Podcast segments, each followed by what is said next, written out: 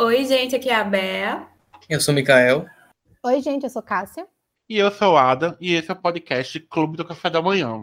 Fale, fale na Matrix, efeito Mandela. Fale, fale na Matrix, efe, efeito Mandela. Fale, fale na Matrix, efeito Mandela. Fale, fale na Matrix, efe, efeito Mandela. Fale, fale na Matrix. E aí, galera, voltamos com o podcast.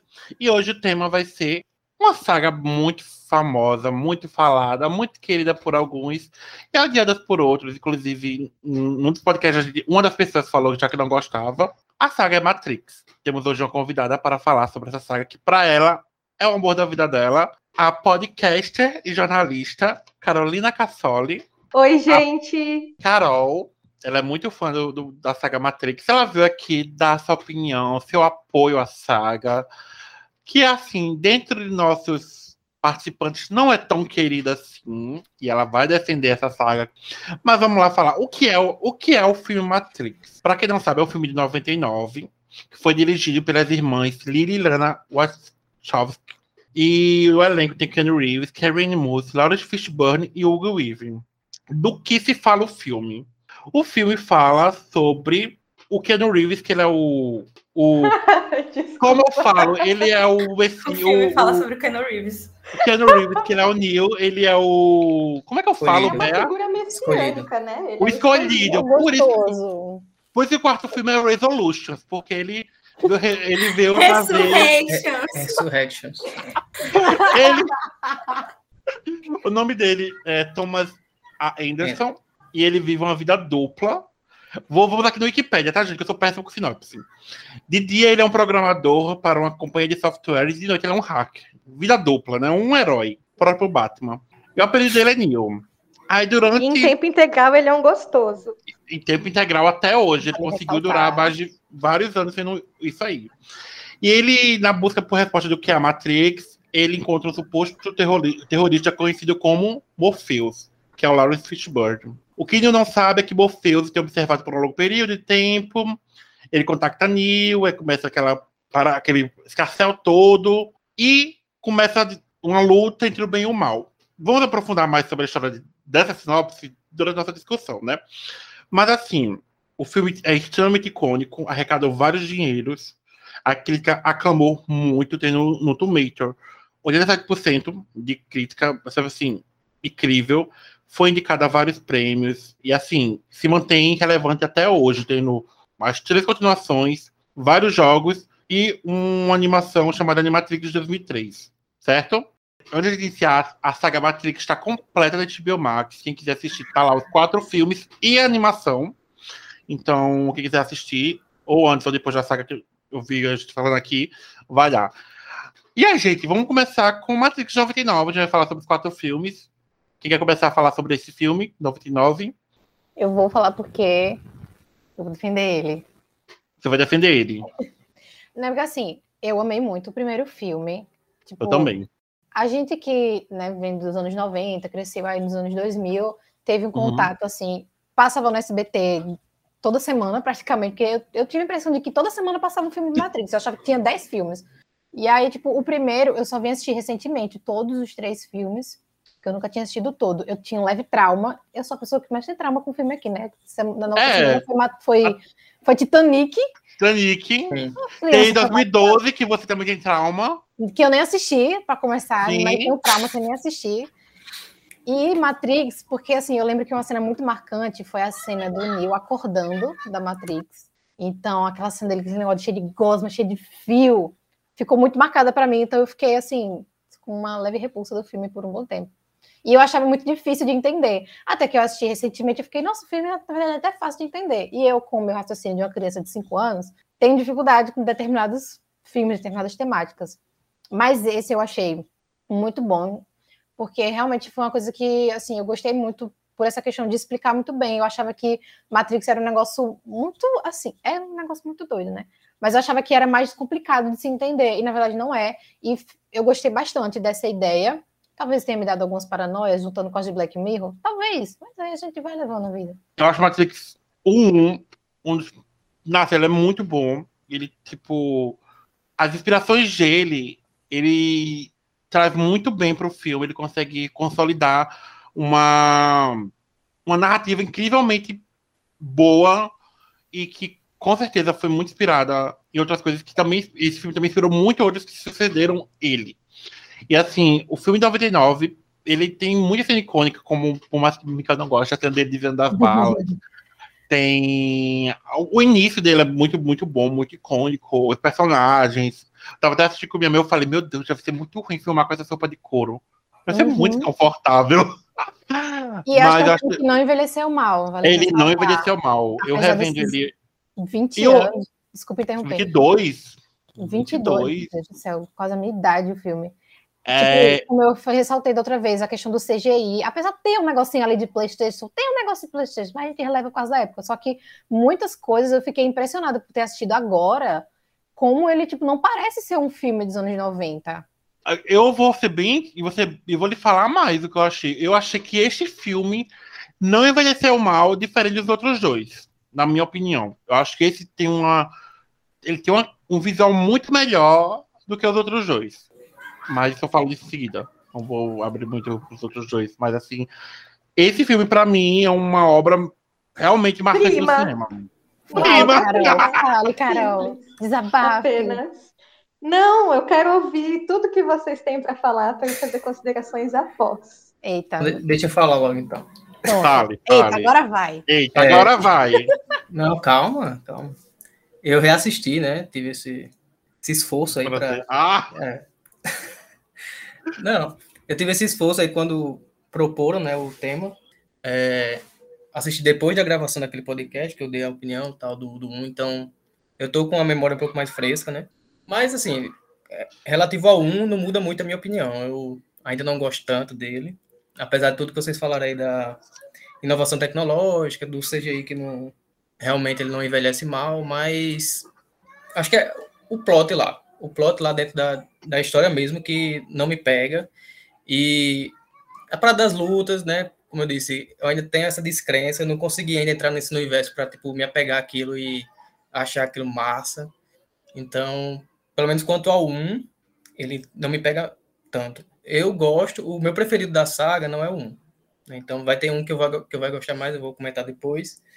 Mas ainda assim, eu acho que o que Ada estava falando é que o CGI envelhece mal em outros filmes, porque eu acho que quando a história assim é na Matrix, dentro da Matrix, eu acho que ela ainda é melhor do que quando é fora. A gente vai comentar depois. Mas assim, as minhas impressões iniciais são essas. Não mudou tanto a minha perspectiva sobre o filme, porque eu acho que é por questão da história mesmo, que eu não gosto, e do, de algumas maneiras que a- as cenas são feitas, que eu até hoje não gosto. Então, entendi. por enquanto é assim. Bea, Então, eu era a única que não tinha assistido, né, nem, nenhum dos filmes, incluindo o primeiro, e fui assistir para, é, para esse episódio sobre a saga Matrix. Então, para mim, foi- apesar de eu já saber as referências e já ter noção das cenas, porque, enfim, são cenas super famosas e tal, foi empolgante entrar em contato com esta saga completa pela primeira vez. Porém, o fato também de eu ter maratonado a saga e assistido todos os filmes um atrás do outro atrapalhou um pouquinho a minha experiência. E quando chegar lá para o último filme, eu falo por quê exatamente. Mas sobre o primeiro filme, eu gostei. Gostei mais do que eu achei que eu ia gostar. Tanto é que antes de eu assistir, eu já tava tipo assim: ai meu Deus, eu tenho que assistir Matrix. E aí depois que eu Ah, assisti, eu fiquei assim: ah, verdade. ok, eu gostei, sabe? Não vai ser uma tortura aqui assistir todos esses filmes. Vai ser legal. Não, o primeiro filme também não é o meu preferido do, dos quatro, mas ele é, ele é muito bom porque, tipo, ele tá apresentando o Uhum. conceito, né, de Matrix e tal. Então, eu gosto que ele tem, tipo, uma explicação muito fácil para você pegar o que é o filme, o que é essa história de Matrix e tal. Ele me deu aflição, aquele negócio, aquelas agulhas enormes enfiando na cabeça do povo. E quando vai soltar ele lá também da Matrix, aquele cano, assim, aquela endoscopia reversa. Fiquei um pouco agoniada, aflita assistindo aquilo. Fiquei. Mas acho que foi o que mais me incomodou. E dá assim. uma, uma descarga, né? Quando ele é desperto. É, Você viu? É, Ele sai, ele sai do tubo assim, cai lá. Aí isso me incomoda. Mas ah, o negócio da agulha, toda vez que tinha que conectar alguém na Matrix, eu não olho, até hoje, até o último filme, eu não olho assim, quando vai enfiar aquela agulha, porque me dá muito nervoso. Eu, eu, eu, eu, ao rever o filme, eu acho que eu tenho a mesma coisa que Cássia, porque é muito, marcou muito quem assistia a televisão. A, a Matrix passava sempre no SBT. Como, como ela falou, parecia que todos os dias estava passando filme de, de Matrix na Era sexta-feira. Matrix e Harry Potter revezando. É, sempre tava passando algum filme. E assim, ao rever Matrix, eu fiz, nossa, não sabia que eu gostava tanto desse filme. Eu assisti, eu já vi os três. Eu, vi, eu lembro de ter visto o primeiro no- na TV e os outros dois coloquei em DVD. Os outros dois eu não lembro de nada. Eu fiz Harry Potter na. na- eu fiz Daniel Radcliffe no, no Príncipe Mestiço. Não lembro de nada do filme. Mas o primeiro, pra mim, foi rever assim, nota. Cara, tá aqui, ó, no coração. Agora a E opinião aí? que todo mundo.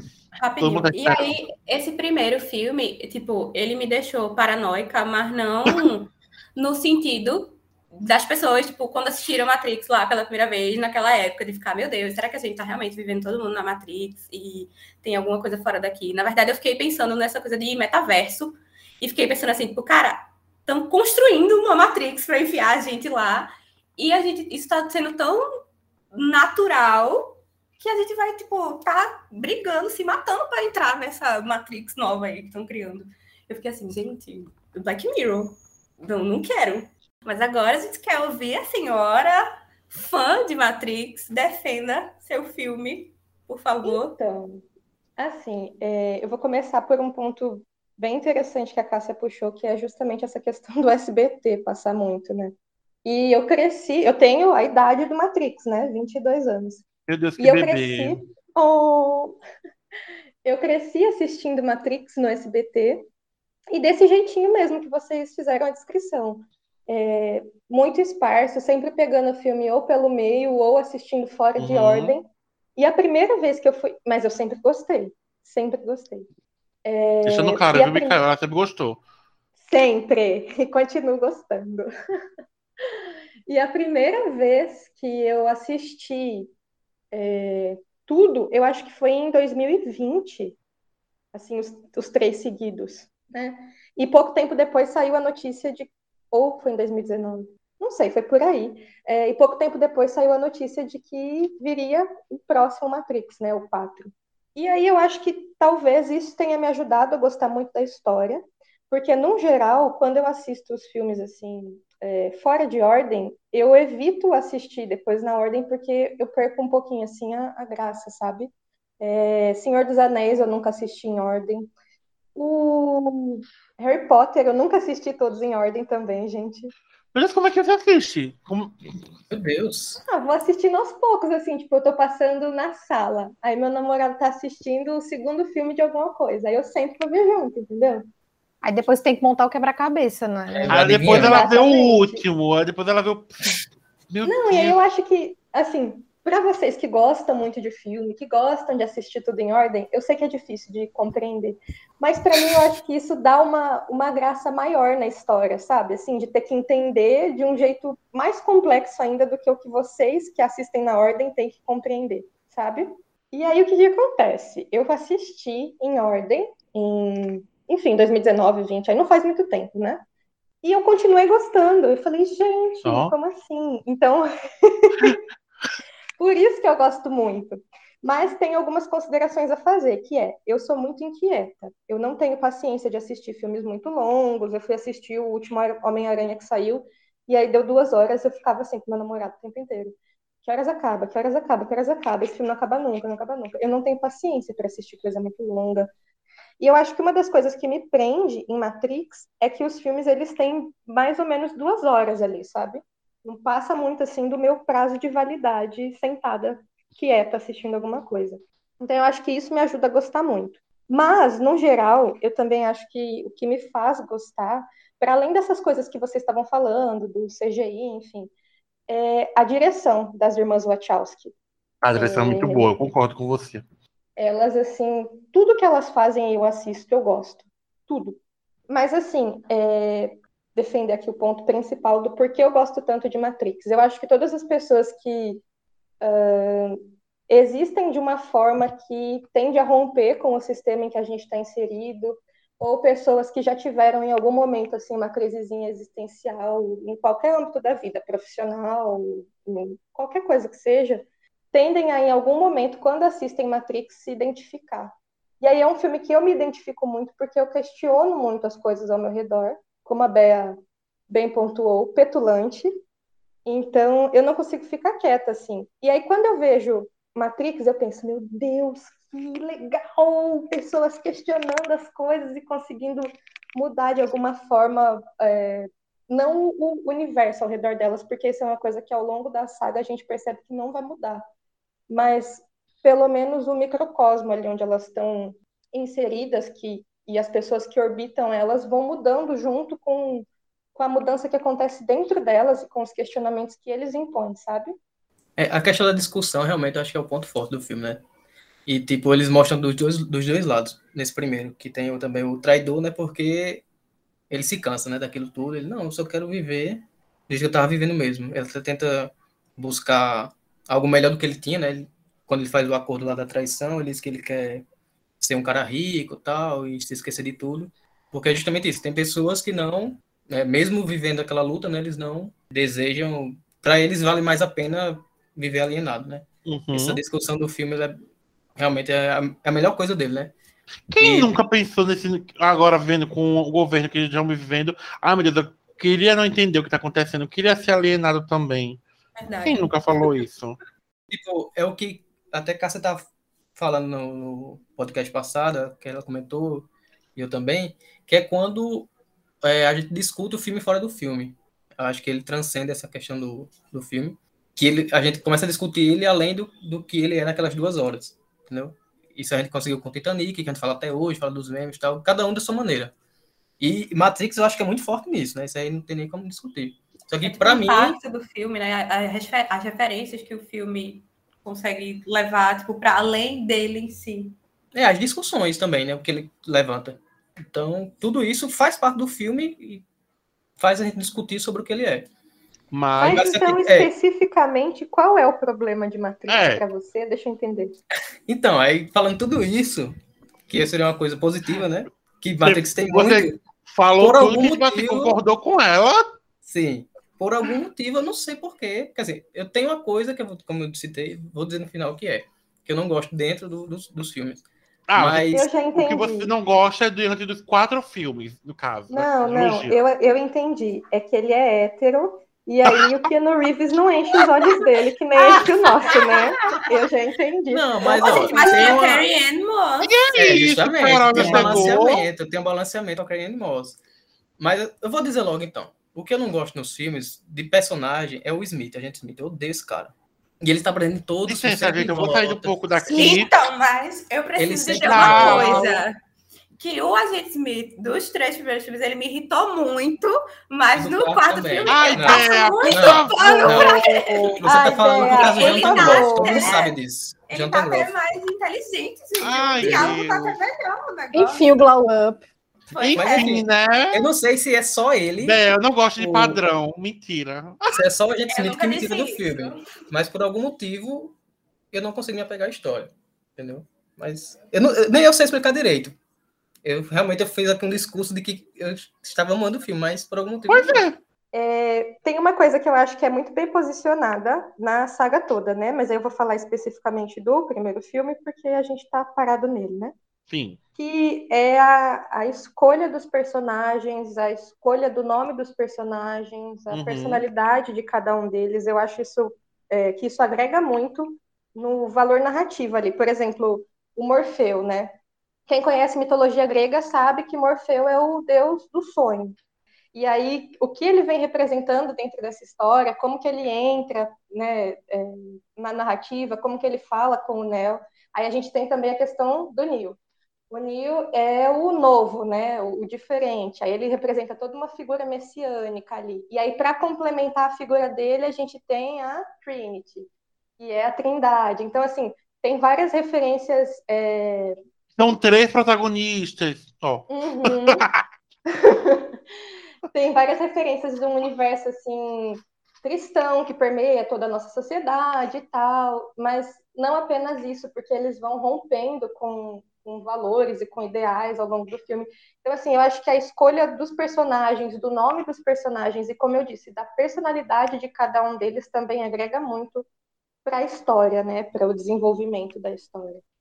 Tudo, tudo, tudo, tudo, tudo é bem calculado. Tanto que essas inspirações de Matrix, né? Tipo, é o Necromance, Neuroman Neuromance, que é uma obra do, do, Cyberpunk, e Ghost in the Shell foi uma das inspirações do, do filme. É, isso que ela falou do Morpheus, da mitologia grega, eles inspiraram muita coisa da filosofia para o filme. Então, ele foi muito bem trabalhado, cada escolha, como ela falou, do filme. Ainda tem o impacto na moda do final dos anos 90 e Sim, anos sim, 2000. o couro ali tava em alta. Tanto que Underworld, Anjos da Noite, um dos filmes de vampiro e lobisomem que eu acho interessantíssimo, ele tem muito essa pegada Matrix, de o couro, o óculos. E achei incrível É. que a volta de Matrix foi no mesmo período em que essa volta, essa moda desse mesmo período está no auge novamente. Só queria falar só mais uma coisinha, duas coisinhas, que o efeito bullet time que a gente tava conversando, eu e Mikael, antes do podcast começar, foi espe- especialmente criado para esse filme, que é quando o Neil para as balas. Que depois eu vou voltar a falar sobre isso no futuro, no, no futuro desse podcast. filme tem referência a isso. É, E a outra é que, como você já deve ter percebido, né? Tem duas grandes referências científicas para o livro, para, para o filme, que é o livro 1984, do George Orwell, e Alice no País das Maravilhas, que eu sou extremamente apaixonado. Então, só queria falar só dessas duas. E vamos agora para o Reload, que é o segundo filme da primeira trilogia da agora, que é, agora que é quadrilogia, que foi lançado em 2003, que é o mesmo ano que lançou o Revolution, que eles já foram filmados simultaneamente. Certo? Elas aí filme- anteciparam a, a moda que viria depois com o Outra tendência, né? Outra tendência deles. Sim, sim. filme. Com os jogos poderes, com os jogos poderes de Neo, continua a saga de Neo, Morpheus e Trinity contra as máquinas. E Neo tentará chegar à fonte para assim libertar sua raça, porém o poderoso seu Smith fará de tudo para impedi-lo. Nesse filme temos a adição de novas pessoas do elenco, como a Jada Pinkett Smith, Mônica Bellucci e outras pessoas que eu não acho relevante falar. Esse filme se mantém a crítica, é, valorizando ele. Ele foi a quarta maior arrecadação da América do Norte em 2003, atrás apenas do Senhor dos Anéis, Retorno do Rei, Procurando Nemo e do Caribe, A Maldição do Pérola Negra. E eu acho ele filme muito bom. Vou logo assim falando, acho que ele manteve a, o dinamismo de Matrix do primeiro. Eu fiquei rindo de uma cena que eu não consigo lidar até hoje, que é o Neil voando com o Superman, a mãozinha pra frente, eu não consigo lidar com isso, acho extremamente tosco. Mas eu vou deixar só. Eu só queria falar essa tosquice logo, que eu achei podre, podre, podre, podre. Mas. Mas e aí, gente? Reload. Olha, é, é o meu preferido, assim, dos quatro, né? Que eu mais gosto. O meu também, É. Mica. Milagre, eu já concordo com alguma coisa. Porque eu acho que, assim, o que eu mais gosto nele é aquela sequência do da BR lá, Da BR. na, rodo- na rodovia. Essa- Aquela sequência na rodovia é muito, Ela é muito, muito boa. ótima. Ela, Ela é muito boa. gigante, demora muito tempo e, tipo, não, não cai o nível. É, eu acho que por isso também, que como passa muito tempo na- naquela cena lá, nessa sequência inteira, é, não tem tempo para estragar assim, na minha memória outras coisas. Mas ne- nesse filme que começa a aprofundar mais na questão do, da Zion também, né? Pincelar, né? Inclusive, isso que você falou da luta. é, Muito de Matrix, essas lutas são extremamente longas. Mas são extremamente interessantes algumas. Mas continue. Eu queria comentar isso, que é muito longo algumas lutas. É porque, tipo, é, no primeiro, o Neo, ele tá meio que aprendendo ainda, né? Uhum. o- todo o poder que ele tem. E nesse segundo é o ápice. Aquele tanto que ele chega a voar, né? Como tu disse. É, eu também não achei. Não dá. Muito É. ruim. É meio. É meio brega, vou dizer, usar de novo. Meio. Mas, assim, eu- A Quando luta chegar no do- 4, Mikael, que eu vou falar mais sobre esse voo. Ai, mas vamos lá, continue. é, e também, tipo, essa questão de traição tal do, da Mônica Bellucci, né? Que tu citou. Maravilhosa. Com o, o francês, o cara que xinga em francês. Eu, eu acho engraçado a parte dele também. Assim, eu também não é Me-. Merovingio. É, É o esse e a. Persephone. Inclusive, achei ótima referência, mais uma vez aí. Ótima referência. Pronto, é essa trama deles e também a sequência no, na BR, na rodovia. Foi o que eu mais gostei. gostei assim, é, dos quatro é o que eu mais gostei. Essa cena da Persephone, da traição, ela tá maravilhosa. Eu adoro a Mônica Bellucci, ela é linda. Ela é linda Tem uns, demais. tem uns seios maravilhosos, assim. Se eu fosse colocar, seriam esses, esse tamanho. Não, e ela sabe que o. o- Ela sabe que é gostosa, lá. né? Ah, tá. Entendi o que você fala. Não, também, claro, né? Mas ela sabe que o francês não vai fazer nada con- contra ela, né? Porque Pois quando é, ela tava- invade lá o, o coisa, ela vai dizer lá pro chefe, vá, pode ir. É, é, o segundo filme também foi o meu preferido de todos os quatro, porque eu acho que tipo você já chega nele com a ideia, né, do que é a Matrix e tal. Então não tem tanto essa introdução e explicação. Você já chega com a ideia consolidada.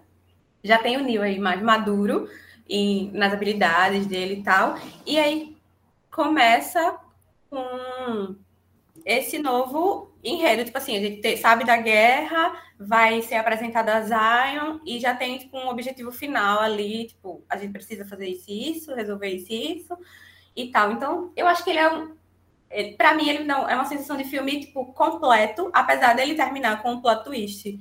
Mas fica tipo assim, tem um comecinho, um meio e um fim bem delineado. E eu gostei muito do diálogo do Neil com o arquiteto. Eu achei, tipo, sensacional aquela conversa toda. Bem gospel, né? Uma coisa destino, livre-arbítrio e tal. É. E tem a, a ligação Neil, orá- tem, tipo, o diálogo dele com o Oráculo. E tem Uhum. o dele com o Smith também, que eles falam essa coisa da binaridade e tal. Eu fiquei assim, gente, minha cabeça tá explodindo aqui. Parabéns. Vocês Ah, é conseguiram. nesse filme que ele fala com o oráculo, é? Eu achei que fosse no próximo. Eles têm uma conversa nesse filme. O oráculo não, desculpa, o arquiteto. É, não. é com ele. É nesse. Nesse, é nesse, quer dizer. Inclusive, essa não cena que eu deu vou muito. defender no terceiro, não. Esse filme, essa cena, gente, dele conversando com o arquiteto, me deu muito problema, porque eu só lembrava de todo mundo em Pânico 3, quando a Cindy vai lá. Eu É, ficava muito de todo mundo. enquanto-. É, minha referência foi muito essa. E toda vez que aparecia Oráculo fumando, eu lembrava da Queen Latifah fumando. E eu pensava que era a Queen Latifah que fazia Oráculo. Foi muito tipo. É, não é Queen Latifah, não. Foi muito assim eu assistindo o filme. E eu acho que esse filme é um dos que mais tem forte essa discussão de, tipo, livre-arbítrio e destino. E isso me pega muito, assim, essas coisas meio mais filosóficas. Aí eu fiquei Eu acho que esse, o roteiro se abrangeu mais nessas discussões. E Trinity é a maioral, né? O quarto filme só confirma. Mude, né? E é. Ah, eu amei Zion, tipo assim, conhecer. E é um negócio muito enérgico e cultural e tal. Também com referência humanas. cultura negra e não sei o que. Eu achei maior e melhor do que todos os outros três. Eu gostei. Assim, em alguns momentos eu me perdi um pouco. O raciocínio fugiu um pouquinho ali, sabe? Eu já tava tipo, peraí, como é que chegaram aqui? Calma, isso eu não eu perdi essa explicação. Como é que ele. Calma, quem é esse senhorzinho correndo, gente? Chave. Peraí. É, sim, tem hora que aconteceu isso comigo também, Cássia. Que bom que eu não fui a única. Tipo, gente, do nada tá aqui um, um cara. é, parece que é dono de, de um cartel e tem uma mulher bonita do lado dele. Como assim? E esses fantasmas aqui, tem fantasma. Gente, onde é que eu tô? Peraí, o que eu tô perdendo? Mas, apesar dos pesares, eu gostei bastante. Não foi o meu preferido, Sim, sim. mas eu gostei muito. Dá a mão, Cássia, estamos segurando essa. Pronto, estamos juntas. Então, gente, é, concordo com tudo que vocês falaram até agora. Não vou me estender muito nesse filme, não. Gosto muito dele, embora também não seja o meu preferido. E aí eu queria puxar só duas coisas, assim, fazer dois apontamentos bem pontuais mesmo. Que é, primeiro, a Trinity em todo o seu potencial com a motinho dela. Eu acho que o ápice chega nesse filme, assim. E a segunda coisa é que eu acho que o, o Neo, é, ele é o Neo para mim, embora tenha tido convite de vários outros ah, atores, né, para vários outros atores interpretarem, não poderia ter sido feito por outra pessoa que não o Keanu Reeves e ter Uhum. sido uma saga de tanto sucesso. Por quê? Porque eu acho que o Neo, ele tem justamente isso que eu falei é, no comentário do filme anterior, assim, essa coisa de, tipo, se questionar, não tá muito feliz com a vida, com o sistema que cerca ele e tal. E aí ele é um personagem meio tristão, sabe? Assim, meio sem gracinha. Uhum. A a personalidade do, no caso do Thomas, né? O, É Thomas. Pronto. E o Keanu Reeves, a pessoa Keanu Reeves é mais ou menos desse jeito, assim, meio tristona, meio Uhum. introspectiva. Então eu acho que combina muito. E aí, ao longo desse filme, que é o que eu também acho que destoa um pouco, né, até essa questão dele voar e tal, é que o Neo vai se descobrindo, assim, com um potencial muito grande, com, com seus poderes e tal, e aí foge um pouco dessa personalidade dele, dele ser meio quietão, meio introspectivo. Talvez seja por isso que esse não é meu filme favorito de- dos quatro, né? Mas o meu apontamento é esse mesmo, assim, a Trinity e sua motinho em todo o seu potencial artístico de pessoa super foda. E essa questão do, do Neo, que eu acho que o Keanu Reeves casa muito bem com, com o personagem, por eles terem essa personalidade meio introspectiva. Mas eu acho que, tipo, nesse filme foge um pouco disso. Não, não é que foge muito, mas eu acho que foge um pouco, e aí é, eu não consigo ver tanto, assim, o, o Neo quietão nesse filme, sabe? Justamente por isso que vocês falaram, assim, desse negócio dele voar e tal, umas coisas meio fora. É meio muito super-homem, né? Tipo, muito. é, não é, ele não é só o escolhido, ele é o fodão. Então, eu acho que quando se torna. Não sei, eu acho que a partir do momento que se torna extremamente indestrutível, pra mim dá um. Não sei, não sei explicar. Mas é É, mas é porque tem, né, essa, essa carga messiânica mesmo. Então, tipo, É, eu acho assim, você pode ser messiânico, mas assim, é leva, le- leva uma, uma, uma, uma, uma, uma furada na mão, sabe? Uma Ele tá no auge do, do domínio de tudo que ele. Todas as habilidades que ele tem. Então, tá Cara, depois eu vou falar aqui do terceiro filme um comentário sobre outra coisa desse poder messiânico dele, que, enfim. É, tipo, o que eu gosto nesse filme, o que eu acho positivo nele, é que ele aumenta, né, aquela... o universo do filme, né? Porque no Sim. primeiro a gente tá dentro da Matrix ou na, no Nabucodonosor, né? Na nave lá do Morpheus. Nesse aqui, ele já é, adiciona outros capitães, né? Além Uhum. da, de Zion. Mostra Zion também. Tem mesmo que coisa pra mim meio Mad Max, meio Star Wars, É, não sei é. Só que eu, eu acho que ele mostra aqui ainda superficial, né? Que no Uhum. 3 é que realmente é, Qual o quebra? Zion é, é- é exposta na totalidade, né? Aqui não, ainda tá tipo o que Bea falou, né? A, a galera festejando, que é muito legal. Tipo, tem aqueles ancião, anciãos lá que eu achei meio nada a ver, mas é, Conselho, né? assim, essa, essa Como expansão. sempre, gente, Mikael falando gente idosa. Mikael é Vocês viram? Do nada, Não, aquele idosos velho que é tem nada a ver, tá no filme, velho não deveria existir. Não, tô falando daquele personagem. Mas assim, essa expansão é muito legal. E também, como o Bé falou, o do plot twist no final, porque realmente não esperava, né? E assim, naquela conversa entre o arquiteto e Neo, eu não lembro quase nada, porque eles ficam falando tipo em enigma, né? Aquelas cheias de frases e tal. Mas a revelação de que existiam outros escolhidos, eles sempre escolhem resetar tudo, né? E tipo, acho que ele era o quinto, né, o Neo? É, se não me engano, é. Essa parte eu achei legal. Agora, eu me lembrei que é nesse filme que começa a voltar o Smith, né? Exatamente. É.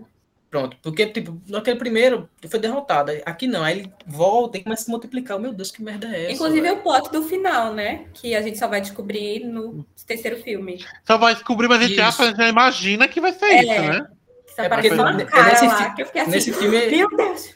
é a cena que é, o Neo tá com o oráculo e de repente aparece o Smith e aparece as cópias dele, né? Eu, Meu Deus, que merda é essa? velho? O oráculo não é terceiro, não? A conversa, a conversa é nesse que tá com o Neo. Que o oráculo chega e.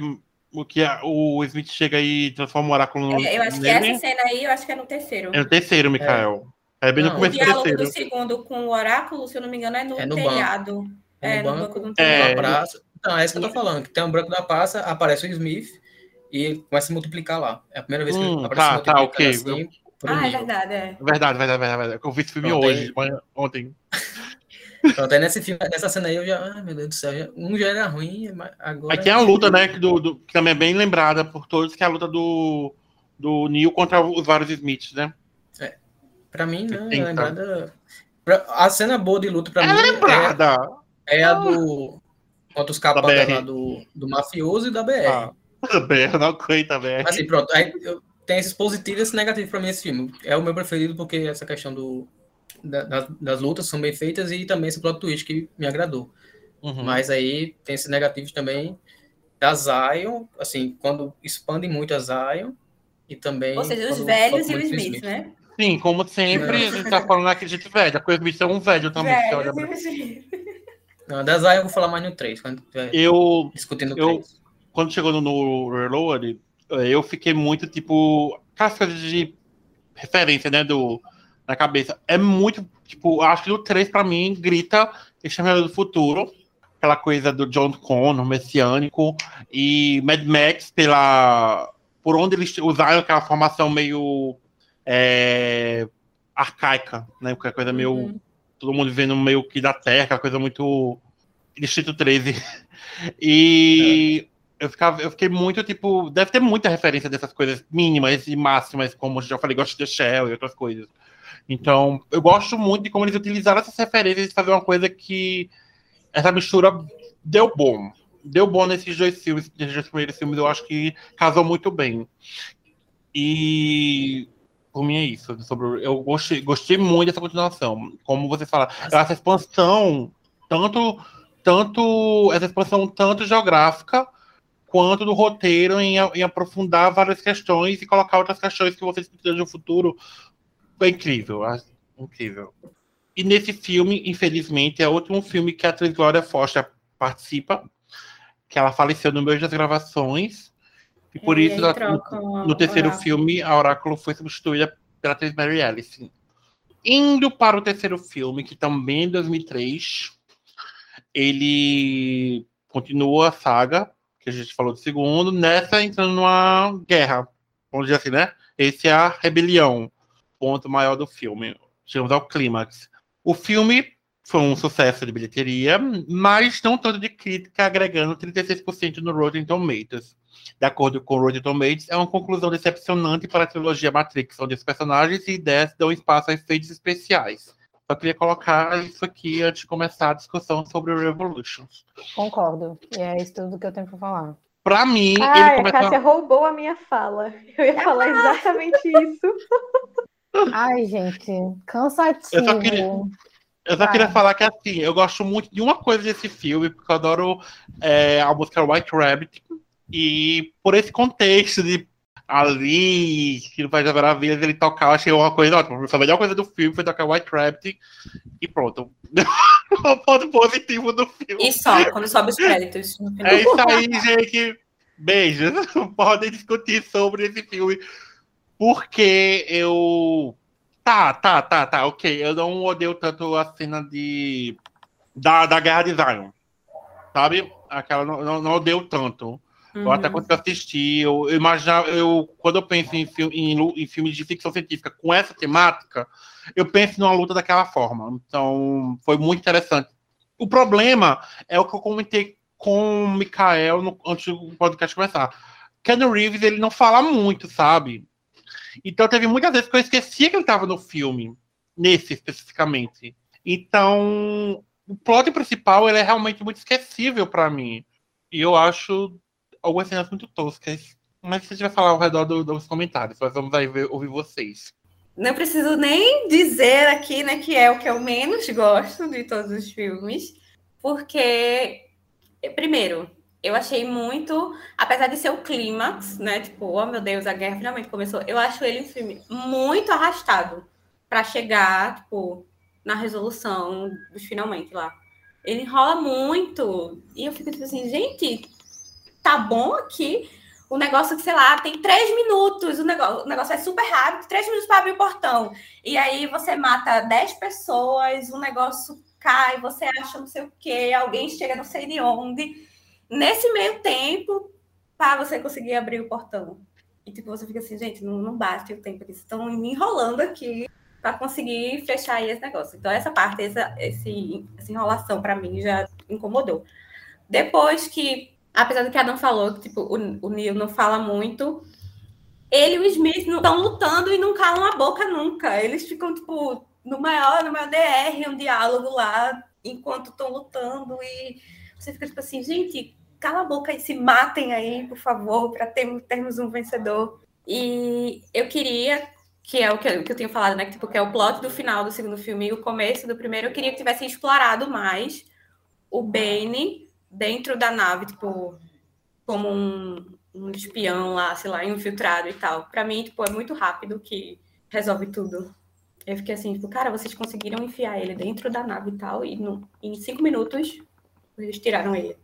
E apesar de tudo isso, no final, eu gosto dessa coisa do, do final do, do fechamento do arco messiânico. Tipo assim, ele vai lá junto com a Trinity, resolver a parada, que no final das contas ele meio que só consegue, porque ele começou a acreditar que era o escolhido, que Morpheus acreditava nele, a Trinity acreditava nele, ele começou a acreditar nisso, e por ele acreditar, todo mundo, tipo, passou a acreditar também. Tipo, a Niobe fala assim, eu não acredito no escolhido, mas eu acredito, tipo, em você. Então, isso aí eu gosto, tipo assim, a autoestima dele contagiou a galera. Mas, É, ai, pra mim é um filme muito esquecível. Ele é muito esquecível. Eu acho que aquela morte do filme também é totalmente desnecessária. O quê? A morte, eu acho desnecessária, a morte da Trinity. Amigo, pra mim o filme só presta porque morre no final. Eu acho tão, tipo, tá, vamos, vamos É lá bem uma coisa matar. do sacrifício messiânico mesmo. sacrifício, assim, é, morreu pra salvar todo mundo e tal. Então, Eu- pra mim, assim, podia É, acabar aí, disso. ponto. E- Eu, eu, sabe por quê? É por isso. Porque, pra mim, tá. Você tem que dizer assim, se fosse uma morte com contexto melhor, eu ia gostar. Mas nesse filme eu achei que, sabe? Foi só isso. E é porque também demorou claro. demais. Eu acho que seria, É, teria demorou. sido melhor, sei lá, estendia um pouquinho mais o segundo filme e encerrava tudo no segundo. E para uma saga como é Matrix e como estava sendo na época que foi lançada, merecia muito mais, tipo, merecia um final mais, Merecia o final bem mais melhor. bem desenvolvido. Apesar de eu gostar de, tipo, morreu ali, ó, o sacrifício messiânico. Até porque para mim seria muito mais tosco se eles conseguissem resolver e sobrevivesse. Que aí eu ia ficar tipo, ah, gente, por favor, né? Vocês estão forçando a barra aqui. Acho que vem aí, hein? Mas, Eu acho que tá vindo aí. mas, pelo menos tem uma resolução ali. É isso. Eu, É. eu... Fala, amiga, desculpa. É, eu também, eu acho o pior, o pior da trilogia. Da trilogia, eu acho pior. A trilogia eu acho pior. da eu trilogia original, né? Eu acho pior. É, Mas mesmo assim, eu acho que tem coisas boas nele também. Só que o, tem bo- coisas boas e coisas ruins. Só que eu acho que as coisas ruins são bem piores. As coisas boas, eu acho que é o que Bea falou. O final eu também gosto. A conclusão lá do, da saga mesmo dele, essa, essa questão do escolhido. É, mesmo com a morte da, da Trinity. Acho que aquela conversa lá da, da Oráculo no final, acho que é bem legal. E também, é, voltando para o início do filme, quando esses programas novos são introduzidos, né? Que Uhum. tem o personagem naquela estação de trem. Eu gosto dessa trama também no filme. O da estação do trem já é terceiro, né? Eu fiquei na dúvida, É. até perguntar. Uhum. É nesse, que é a, fa- a família, né? O pai, a mãe e a, a filha. Eles se encontram com o Neo bem no, no início do filme. É, quando é, é, falam sobre a Matrix, né? Sobre os programas também que não é, obedecem a todas as ordens que são dadas a eles, que eles também têm as suas próprias intenções, eu acho que isso aí é um ponto forte na saga como um todo. Mas o que eu não Mas- gosto nesse filme é, é o Smith, obviamente. que já gosta desde o primeiro. E os idosos. Não, não. O Smith. E a idosa, não? Os Smith, porque eles aqui estão é uma praga, né? Não para de aparecer. Como o Bea falou também, a, a luta, aquela luta no final, nossa, que horrível, a luta é horrível. Aquela chuva para dar aquele negócio, não, vai ser, vai ser massa, que olha que elegante, eles Tem um- estão brigando Tem um na pouco de chuva. Zack Snyder, né? Assim. Tem, lembra, né? Não tem, eu lembro. Eu achei um pouco Zack Snyder essa lutinha assim. Não vou mentir, não. Eu, Infelizmente, eu, o Zack Snyder, ele, ele utilizou as piores coisas das irmãs Wachowski, né? E o pior é que assim, se ele fosse utilizar ali, ia estar mais lento ainda. Ia ser três horas de filme, aquela, ia ser só uma hora aquela cena. Só com slow motion. Eu também não gosto desse personagem, como eu disse, né, do novato lá. E também, como as coisas que você falou no primeiro filme, né, tu e Cássia, é, o CGI nesse filme eu acho horrível. Horrível. Porque eles, principalmente na Zion, né? Eu não tô falando dos personagens de Zion, não tô falando dos anciãos, tô falando de toda a trama lá. tipo, as próprias naves, as naves, elas são massas quando a gente é, assiste de dentro delas. Elas fora, já acho meio feia. Cara, E, tipo, eles andando naqueles corredores, eu acho horrível aquilo. E a luta final é podre. Eles entrando naqueles, uma. naqueles robô, e ah, tirando, ah, tá, tá, tá, tá, tá, meu Deus, aquilo ali, vai, passa logo, vai, acaba logo isso aí. E não, não acaba, não acaba, porque tem muito bicho, né? Ei, uma coisa que o Mikael falou que eu concordo, tipo, ah, demora muito para acontecer, aí eles estão atirando lá nas sentinelas e não acaba nunca. E uma coisa que quando eu estava assistindo dessa última vez lá em 2019, 2020, eu fiquei pensando, tipo, gente, para esse tanto de sentinela, eles nunca que iam conseguir atirar em, em tudo e sair dali, sabe? É verdade. É muito. É muito, é muito. Tanto que, tipo, eles iriam perder, né? Naquele final que eles estavam cercados ali, mas é como o cara me falou agora. É, já eles deviam ter perdido muito antes, né? Eu não lembro de ter assistido esse filme direito. Porque assim, eu assisti, eu maratonei um, dois e três, acho que em dois dias. E aí, quando eu assisti, acho que o dois e o três eu assisti no mesmo dia. E eu já não tava mais aguentando. Então, assim, da metade pro final, eu não lembro o que aconteceu. Eu só lembro lá do. Eu só lembro do Colonel Reeves, o próprio Jesus lá, morto, sendo levantado, aquela coisa toda glorificado lá, depois do fim da guerra. E eu fiquei tipo, como isso aconteceu? Do nada o cara morreu. E tipo, eu achei muito maçante, achei muito cansativo, muito, muito chato. É, jogou no lixo todo o trabalho que teve no, no primeiro e no segundo filme. Então, assim, eu não assistiria de novo. O 2, apesar de eu ter tido alguns problemas, eu assistiria de novo. Mas o 3, definitivamente não. Tipo, é um filme que poderia ser dividido em duas partes. Só o primeiro e o segundo acabou. Acabou e a saga acabou. É, aquela cena daquele amontoado de, de agente em cima dele. Pode, pode, pode, pode.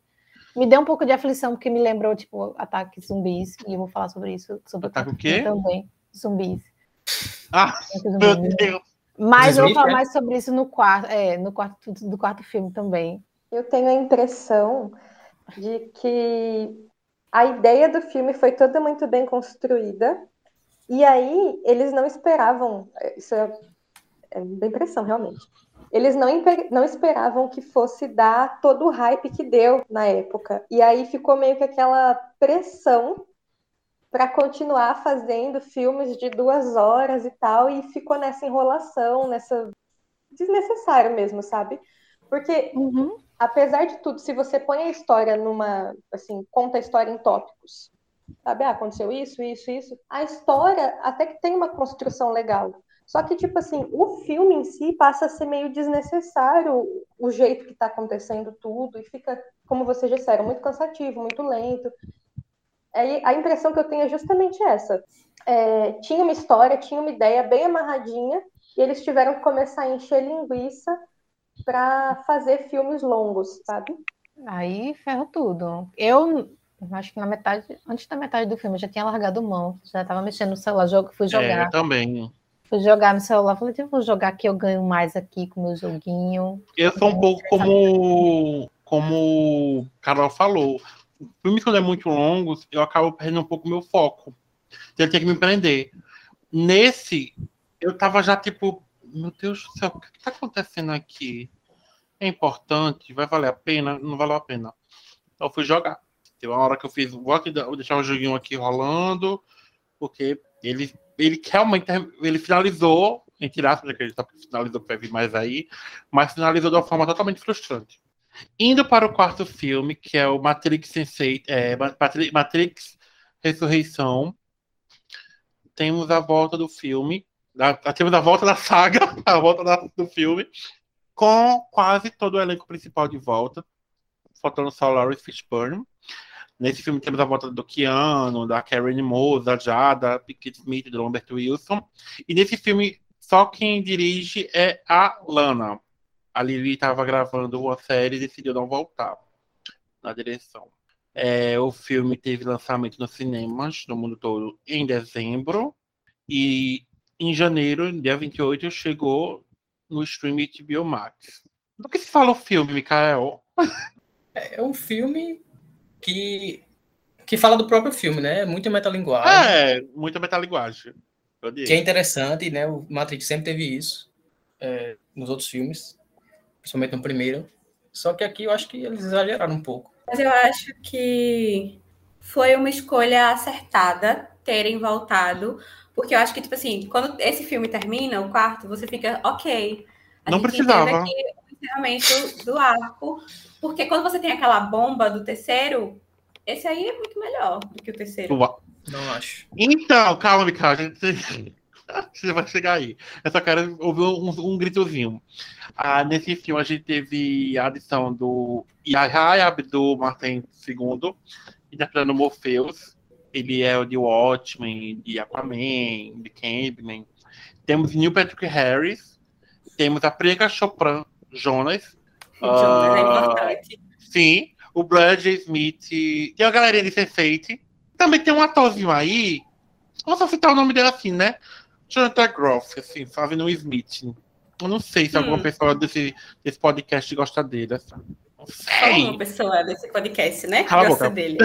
Uhum. Eu não sei, assim. Hum, valeu a pena. Gente, é tão bonito esse filme. Assim, só um comentário, né? Tá tão lindo esse filme. A trama e- de Smith não A trama, é boa. nossa! E ele falando assim que ele tava lindo, só, seu, só achei exagero esses olhos azuis. Eu. Ai, olha. Mas enfim, é, teve essa galera nova no filme, né? O filme deu uma flopadinha na receita, que o orçamento foi de 190 milhões. Não Ele nem se pagou ainda, né? Ele nem se pagou ainda. E eu espero que não se pague para eles aprenderem. Eles queriam o Michael B. Jordan como estrela do filme. Ainda bem que ele não aceitou.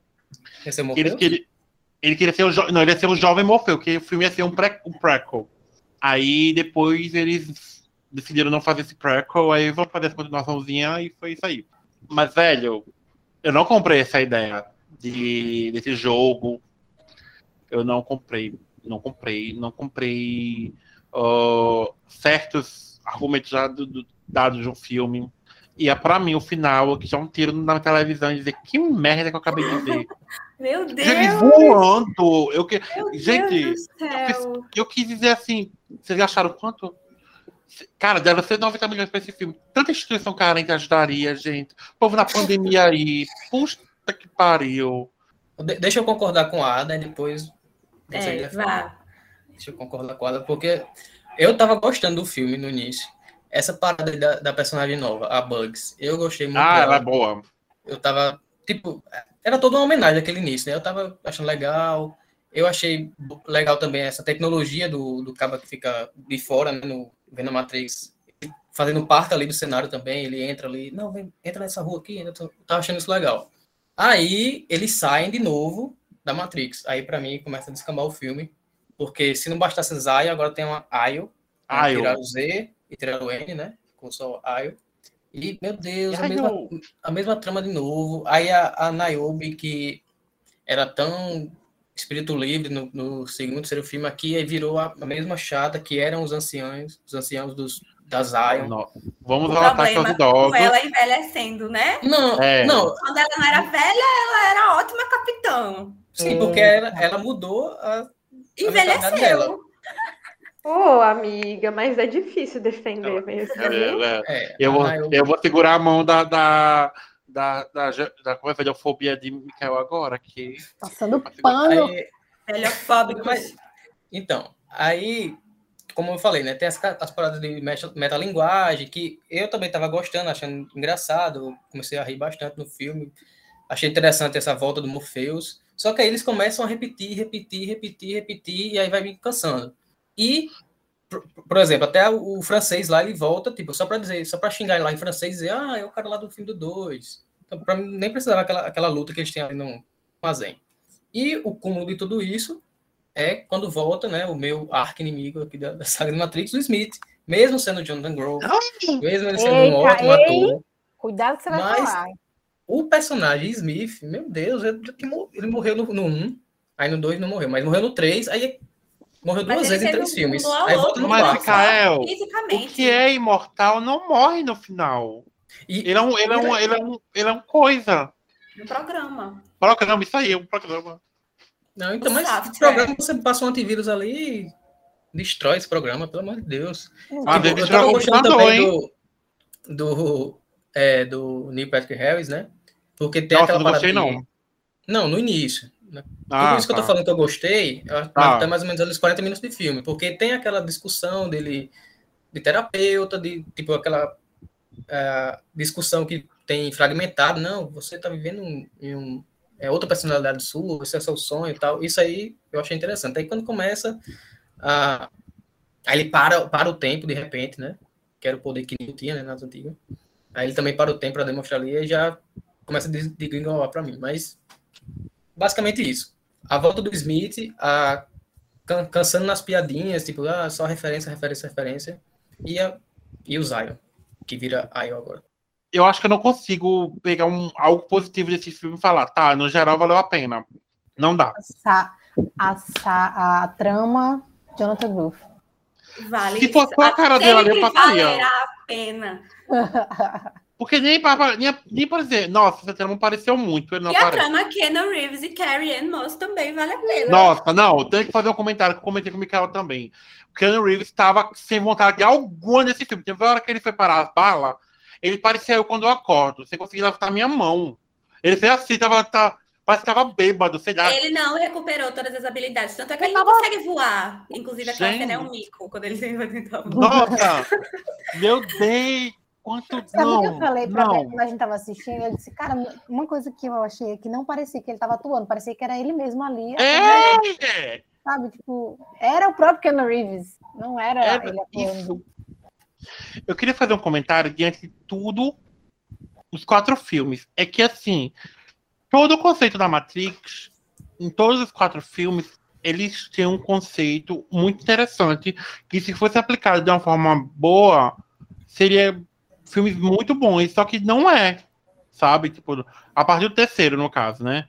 O segundo tem uns pontos negativos, mas como qualquer outro filme tem, mas a partir do momento que o terceiro tem toda aquela aquilo que foi mostrado e chega nesse, que é onde ele. Eu acho que assim, tem umas correções nesse filme que vale a pena, mas outros que, tipo, a gente pergunta pra que teve esse quarto filme? Eu, no meu, meu conceito, claro. Valeu a pena por ter um, um, uma extensãozinha maior de mostrar. E o After. Que, tipo assim, é interessante falar que do terceiro filme ao quarto passou 60 anos. E o Neil e a Trinity mostra como eles voltaram à vida, mostra todo o porquê eles estão ali que o analista explica. Que foi tudo aqui. Uma, foi ele que trouxe eles de volta. Que é bem, eu achei bem intensa aquela cena dele, dele remontando eles, quebrando, remontando. Eu achei bem, bem bicho doloroso. Mas, cara, ele se perde muito durante o filme, ele se perde demais. Como o Mikael falou, no começo a pessoa até pode se empolgar, mas vai passando o tempo, acaba que é o, o Revolution de novo. Então, esse quarto filme, a Rita Lee, ela tem um, um conceito que é, ela não gosta de revivals, né? Tipo, banda que acabou é, refazer shows, né? Ela fala que, a, a Rita Lee fala isso, no caso, a ideia basicamente é a seguinte, é você querer fazer sucesso em cima de alguma coisa que já fez sucesso e há muito tempo não faz mais. E aí eu acho que esse quarto filme é basicamente isso, você querer fazer sucesso em cima de alguma coisa que já fez sucesso e que no imaginário popular tem uma lembrança boa, mas que tipo não necessariamente vai fazer sucesso de novo. Uhum. E aí eu assisti muito movida por isso. Eu queria ver como que eles iam trazer todos esses personagens antigos de novo. Por quê?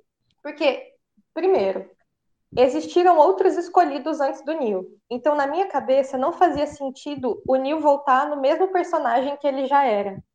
Porque, do mesmo jeito que ele substituiu pessoas que vieram antes dele, poderia vir alguém substituindo ele depois. Eu penso muito nisso. Não tinha Uhum. necessidade de colocar o Keanu Reeves ali fazendo o mesmo personagem. Ele até podia ser qualquer personagem que fosse. Tipo, no Bob Esponja ele não é, sei lá, o Oráculo. Ele poderia ser qualquer personagem ali, enfiar ele de algum jeito. Já que queriam trazer uma referência. Mas eu não gosto do jeito como ele voltou, dessa questão de ter reconstruído ele e tal. Uhum. E para mim, o ponto principal que me faz desgostar do filme é transformaram uma história que era muito além, que era todo um conceito, toda uma ideologia, né? Que eu comentei um pouquinho sobre isso lá no começo, de tipo questionamentos e, e pessoas infelizes dentro de um sistema, transformaram tudo isso numa história de amor, porque é, até o momento não era a história de amor dele e da Trinity que movia tudo, né? é, tinha algo muito maior que, que fazia todo esse movimento, inclusive para ela, nunca foi só sobre a história de amor dela e do Neil. E aí, nesse último filme, tudo virou o resgate dela e fazer ela sair da Matrix. E, ah, não, uhum. se a gente Uhum. tem uma chance, tem que conseguir fazer. E aí, no fim, ela se tornou também algo muito maior do que o que ela era. E Uhum. não é desmerecendo ou diminuindo a, a personagem e, e toda a história dela, porque ela tem uma relevância fundamental para o desenrolar da trilogia original. Mas, assim, para que duas horas e meia de filme para isso, sabe? Uma enrolação do caramba, um vai e volta o tempo inteiro, enfiaram personagens novos que, no fim, têm o mesmo papel dos personagens antigos que não voltaram. É, Fora que, tipo, já existe a trilogia explicando o que é a Matrix e tal. Precisava buscar ele lá de novo e explicar para ele tudo mais uma vez do que que é a Matrix, o que que ele tá fazendo ali e tal. Sendo que, tipo, ele já era o criador do jogo da Matrix, ele já sabia como funcionava e a única coisa era convencer ele de que ele era ele mesmo. Não precisava ficar reexplicando um milhão de coisas, sabe? Eu acho que tudo isso me cansou bastante. Vou dar RT nela. É, Vou dar RT nela. Eu, eu, eu realmente, vocês estão num, num ponto não estava lembrado aqui, mas isso do. Até ele fala, o, o analista, que a força do Neo estava ligada na da Trinity. Que eles, eles separados não são nada, mas eles juntos é o que move tudo.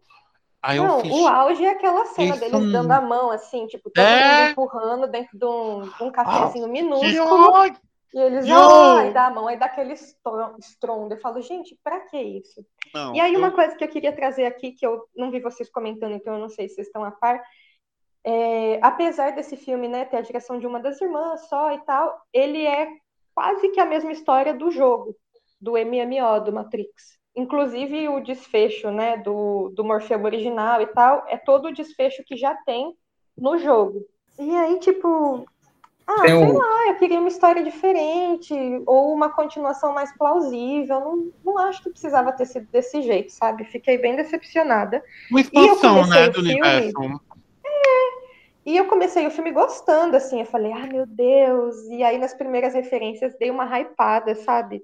É, tem aquilo também que as irmãs Wachowski, elas são trans, né? E aí, é, ao longo da, da história, muita gente relaciona é, o desenvolvimento da Matrix, do, do- da trilogia, a padrões de gênero, a padrões disso, daquilo, capitalismo, e por aí vai. E aí, no quarto filme, eles trazem muito assim, é, eles brincam muito com todas essas teorias que o público criou ao longo desses 22 anos, né? Uhum. E aí eu tava gostando, tipo, logo no comecinho eles falam, não, porque a Matrix é uma, um paradoxo, não, porque a Matrix é não sei Sim. o quê, não, porque a Aquela Matrix- discussão, né, na Mas- sala. E aí eu tava achando Brainstorm. legal. Uhum, isso mesmo, Só no que, tipo brainstorm. assim, depois eu parei de gostar. Porque. é, Eu gostei, apesar da gente mais. criar de um monte de. Basicamente isso. Mas assim, apesar da gente criar um monte de teoria, tudo que a gente precisa saber tá bem ali na nossa frente, desde o começo do primeiro filme. E aí cai novamente naquilo que eu falei, fica fazendo a repetição de si mesmo eternamente, sabe? Carol, é tipo assim, eles lançaram um quarto filme, só que com, com toques de reboot, sabe? Tipo assim, ah, quem não viu os três, os, três, os três filmes aqui, vê esse que vai entender tudo, que a gente vai reexplicar tudo. E eu acho que é desnecessário, tipo, você vai ver um, for um quarto filme, vai ver os três filmes e você vai entender. É, mas, assim, eu concordo nessa questão do romance também, é belezinha, né? Mas tem uma frase que eu, que eu gostei, mesmo sendo relativa ao romance, né? A do, é a do Neil, quando uma das pessoas da nave vai perguntar por que você não desiste dela? Aí ele fala, não, porque quando. Mais ou menos assim, quando ninguém acreditou em mim, ela acreditou, e agora eu acredito nela. Foi algo assim, não, não foi tão ruim como eu falei agora, mas a frase na hora eu achei legal. Eu vi na frase, Mikael, quê? É quando ela- ele tá no quarto lá do, de uma, da nave, aí chega uma pessoa da nave, dessas novatas, aí fala, mas por que você- tá tão obcecado para ir atrás dela? Ela fala, não, porque quando. Porque assim, a Trinity ela acreditou que o Neo era o escolhido, né? Mesmo ele não sendo e a Oráculo dizendo que ele não era. Aí ele fala, não, porque mesmo quando ninguém acreditava, ela acreditou em mim. Aí agora eu quero, eu vou, é a minha vez de retribuir, acreditar nela. Esse acreditar no sentido de ela estar viva e ele lá buscar. Enfim, foi isso. Nossa vez agora. É, eu concordo com vocês nesse ponto da metalinguagem encher um pouco o saco. Mas eu, eu concordo, mas tipo, eu depois entendi, assim, eu tenho para eu, eu tenho para mim uma explicação do porquê que eu achei cansativa. Eu maratonei os filmes, né? Como eu falei, eu maratonei os filmes. Então, a ideia de, do que é a Matrix e tudo mais estava muito fresquinha na minha cabeça. Começar a assistir o quarto filme, vendo, tipo, aquilo do começo de novo, eu fiquei tipo assim, cara, eu já sei de tudo isso. Por que, você tá me falando tudo isso de novo, sabe? E aí eu fiquei assim, ah... Até eu conversei com o André Canané, e ele tinha assim, tipo, ah, duas horas e meia de filme, duas horas desnecessárias e 30 minutos resolveria tudo. E aí, depois que eu assisti, eu fiquei assim, tipo, é, eu concordo que essa parte autoexplicativa e metalinguística não precisava. Mas aí depois eu fiquei pensando, pô, Matrix é um filme de 22 anos, como a gente tava falando aí, né? Eu maratonei agora. Mas é um filme que, querendo ou não, foi um fanservice. E aí eu fiquei pensando, pô, essa galera que tá há 20, 20 anos órfã, trazer um filme que recapitula tudo, pode não ser tão cansativo assim. Ou para quem vai assistir pela primeira vez e começa por esse filme, como o Adam falou, tipo, eu vou assistir só esse filme aqui, eu não vou perder nada eu vou conseguir entender o filme todo, e isso pode ou não me levar a assistir os três anteriores.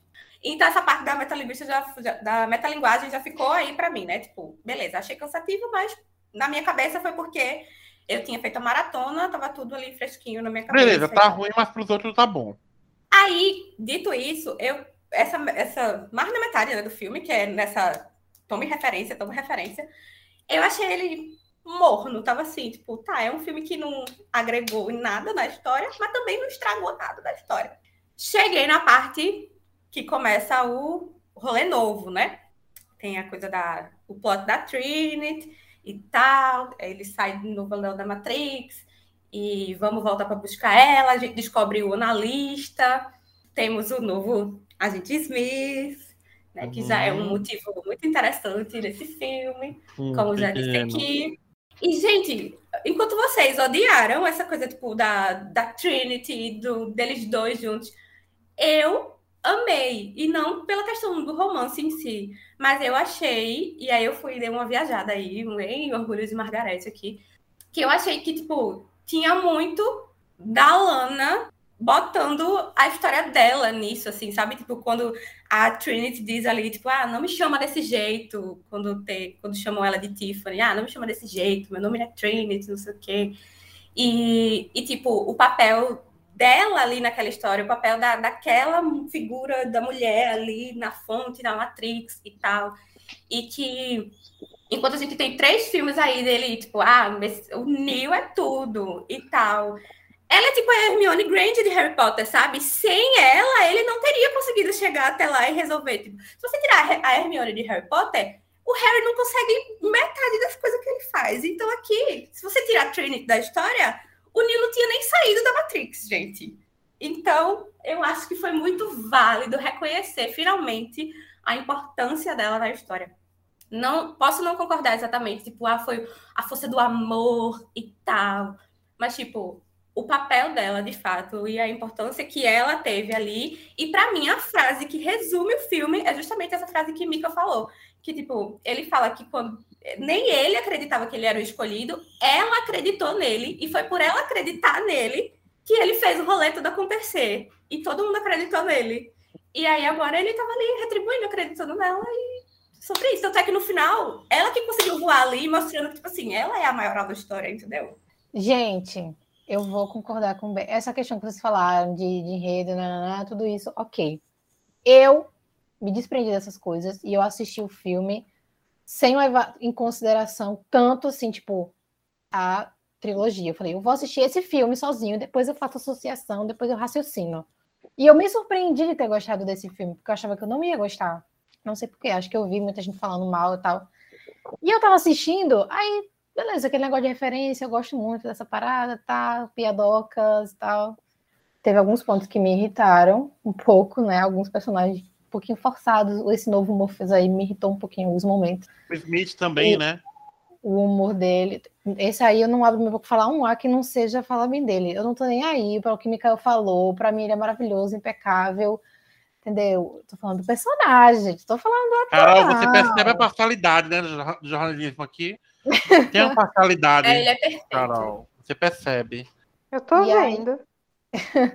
E aí, tipo, toda essa, essa questão de ter trazido à tona toda aquela história, tipo, vamos começar de novo, explicar tudo para ele. Eu acho que algumas coisas, sim, poderiam ter sido puladas, tipo, como ele tinha essa, essa consciência, essa consciência aí de que já ter vivido na Matrix, ter criado o jogo e tudo mais, ele já sabia aquilo. Eu não sei se esse foi uma referência ao jogo novo que tem, acho que é de PS5. Eu esqueci o nome, é Matrix Aw- Aw- Awakens, um negócio assim, que é bem, tipo, realista. É, eles fizeram. Tem momentos até que parece nas, nas, nas cenas. Sabe no jogo quando tem uma cena de diálogo e tal? Parece que é o filme, gente. Eu fiquei besta quando eu vi a comparação. Eu achava, em momentos que tava comparando o que era jogo, o que era filme, eu me embolei todo, não sabia o que era o que. De tão realista que fizeram ah, os personagens. Mas enfim. Não sei se teve alguma ligação aí dos dois, porque lançaram muito próximos. E aí eu fiquei lembrando do jogo, quando ele falou essa questão dele ter criado o jogo, aí eu fiquei, gente, será? Deve ter sido, não é possível que fizeram um negócio tão em cima assim um do outro, sem ser uma referência. E eu, cara, eu achei o filme legal. A- a- a- as desculpas que, que eles deram para ressuscitar ele, tal qual Phil Coulson em Agents of Shield sendo ressuscitado depois de ter sido atacado quase morto, também foi ali mexendo, cutucando o cérebro. Nossa, que agonia me deu a cena deles mostrando como ele foi ressuscitado, digamos assim, me deu uma agonia muito grande. No final, aquele monte de gente eles atacando, era o modo. Qual era o modo que eles falavam? É o Enxame. modo bomba, né? É o enxame, foi. modo, meu Deus do céu, que aflição me deu aquilo ali. Eu falei, gente, eu sou um zumbi, sou um zumbi, eu sou um zumbi. Eu não queria olhar pra televisão e o povo caindo, aquilo ali. Essas coisas me deram um pouquinho de aflição. O povo se jogando e virando uma meleca no chão. Aquilo ali foram pontos, assim, que, ficaram, que eu fiquei... Mas aí mexe com o meu pessoal. No geral, eu gostei bastante. Keanu Reeves impecável, maravilhoso. Eu achei ele tá mais bonito agora do que há 20 anos atrás. Aquela, aquela imagem dele de 20 anos atrás. Sem barba, com cabelo curtinho, não é ele. Para mim é outra pessoa, entendeu? Não é a mesma pessoa. Para mim ele sempre teve barba e cabelo grande. Aquilo ali foi foi CGI, não foi ele. Tipo, é, como eu falei, parece que é o próprio Keanu Reeves, porque ele tá vestido dele mesmo, ele tá ali como ele mesmo, não é possível.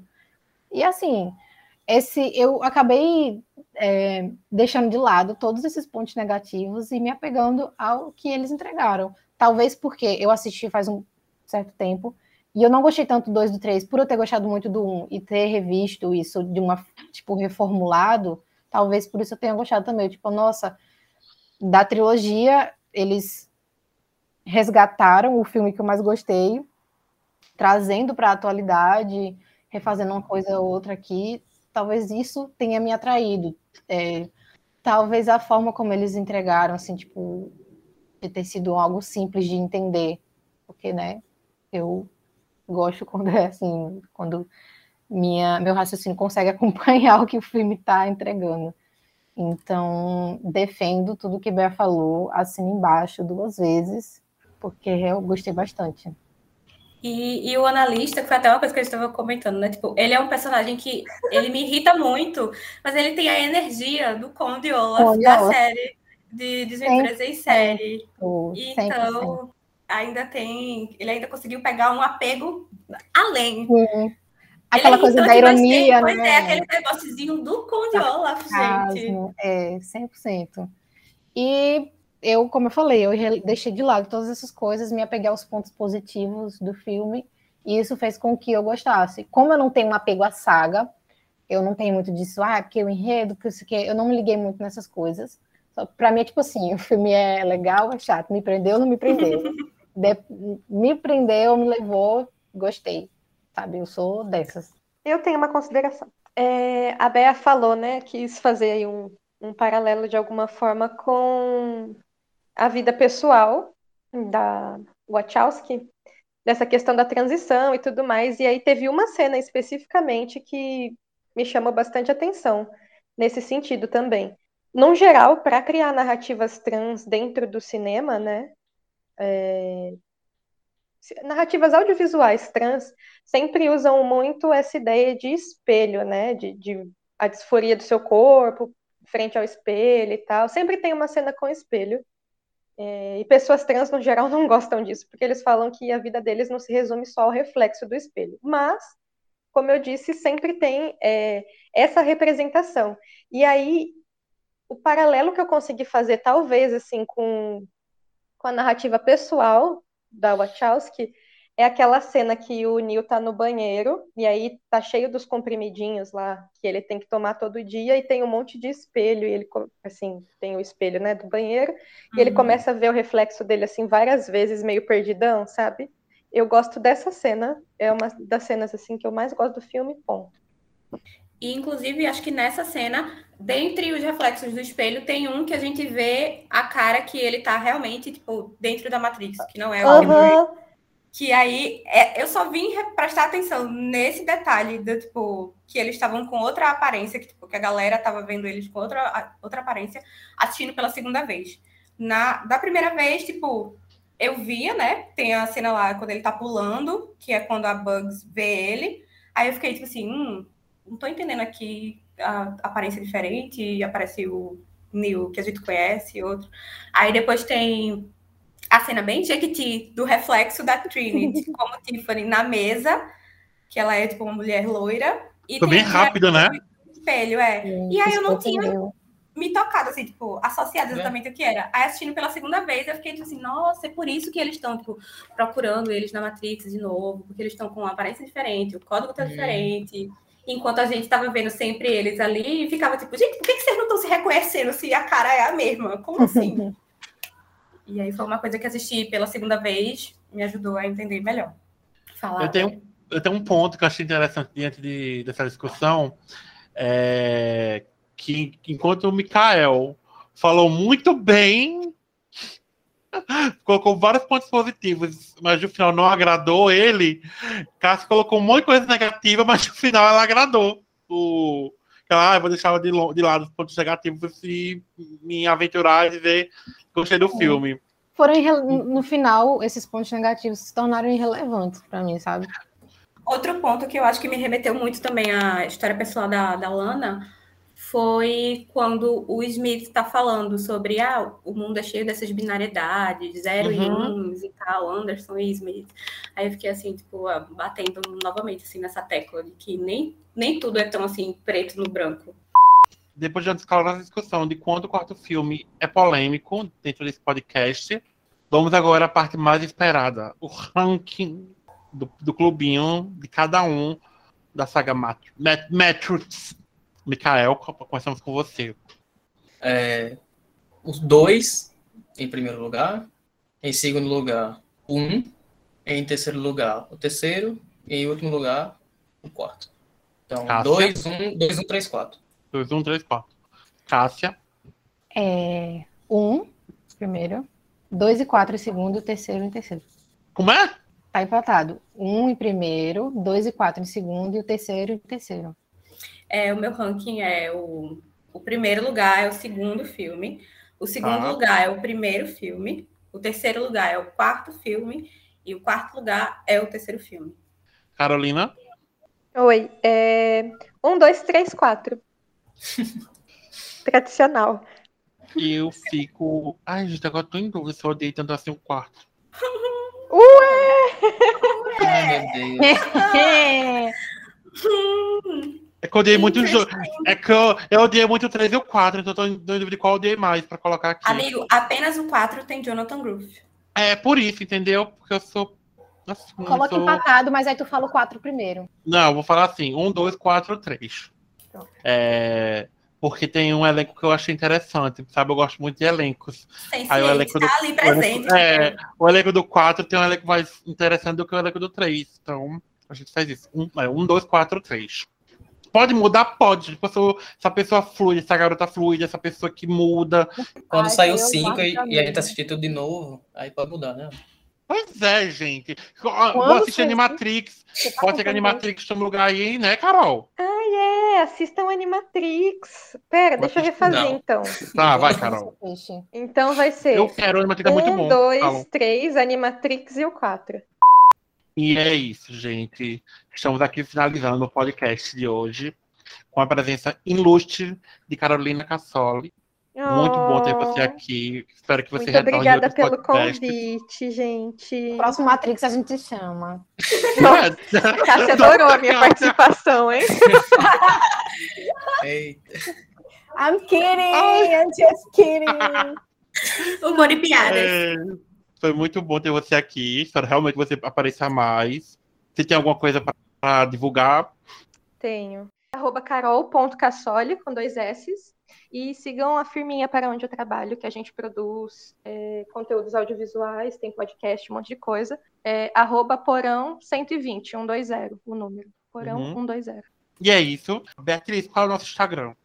É arroba Clube Café da Manhã. Siga a gente lá, gente. Tem muitos conteúdos. Tem vídeo, reels, dica de quinta. Tem postagem do que, que tem no blog. Tem conteúdo exclusivo só do Instagram. Rola caixinha de perguntas e enquetes nos stories. A gente tá sempre lá respondendo comentários e repassando as coisas. Então, nos sigam. Cássia, qual é o nosso Twitter bombado do Big Brother? Clube Café Amanhã, um clube sem o E. Estamos fazendo cobertura do Big Brother, vários memes. Então vão lá, engajem com a gente. Apesar da edição estar o pessoal dizendo que está flopada, no nosso Twitter não está flopado. Pois é. A gente faz acontecer, Ah, o Big Brother tá melhor por causa do nosso Twitter. com certeza. E aí, Mikael, qual é o nosso site? É o blog do clubinho.com. Escutem a gente, compartilhem a gente, falem da gente. E é isso. Beijinhos e abraços. Até a próxima. Tchau, tchau. Tchau, pessoal. Obrigada, Carol, amiga. Valeu. Tchau. Don't you forget about me.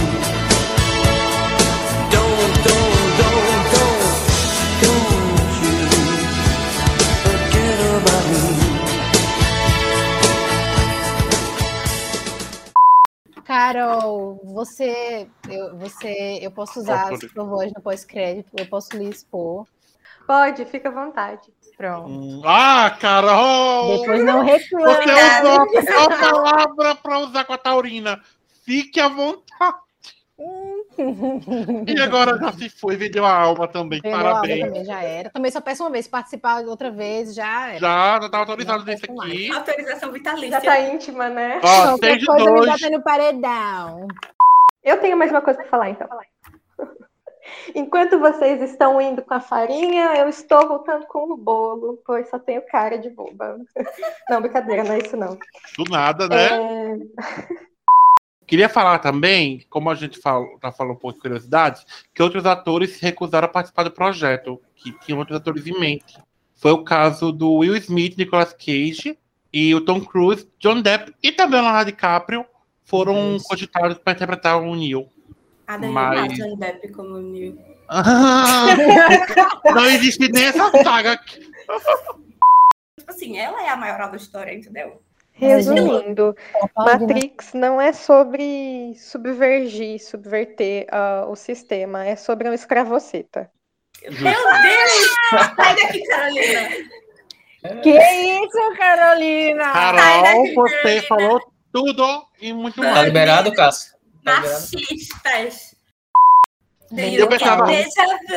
Faltou tocar pensava- Olivia Rodrigo. Eu pensava que a gata era o oráculo. Não, quando veio Ei, vu, cantam eu lembrei a referência. Vocês cantam déjà vu o, o tempo inteiro, né? Ao longo desse, dessa gravação aqui. Mas a única música que, tipo, vem muito na minha cabeça. A única não, né? Mas a que mais vem na minha cabeça É... É. ao longo. Não, não é isso não, pô. É Pete. Pane no sistema, alguém me desconfigura. Ai, É, só vem essa. Aonde estão? Sabe, tipo,